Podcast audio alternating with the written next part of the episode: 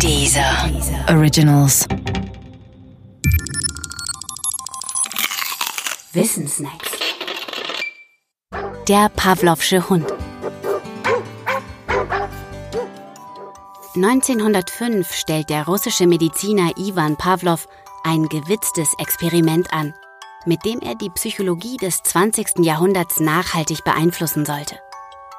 Es geht darin um Hunde, Speichelfluss und um das Lernen.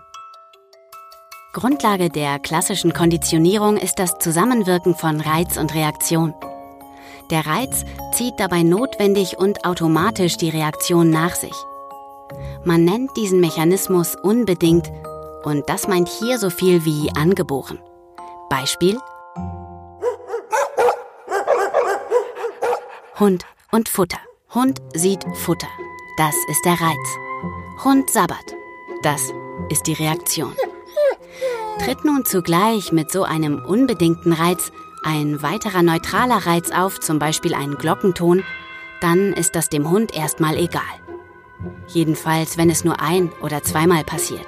Passiert das aber jedes Mal, ertönt also jedes Mal beim Füttern eine Glocke, dann stellt der Hund nach und nach eine Verbindung her zwischen Futter und Glocke.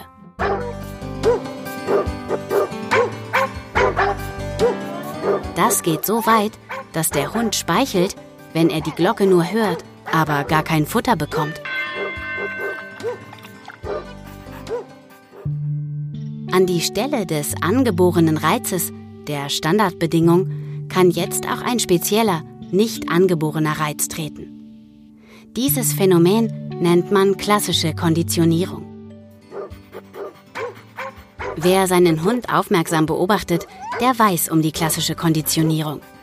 Da Fütterungsabläufe fast immer demselben Schema folgen, verknüpft ein Hund Merkmale dieses Schemas mit der Fütterung und merkt schon deutlich vorher, dass es bald Futter geben wird. Mit den entsprechenden Reaktionen.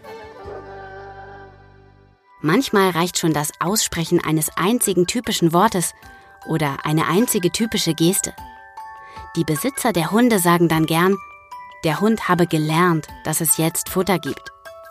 Recht haben sie damit. Klassische Konditionierung heißt Lernen.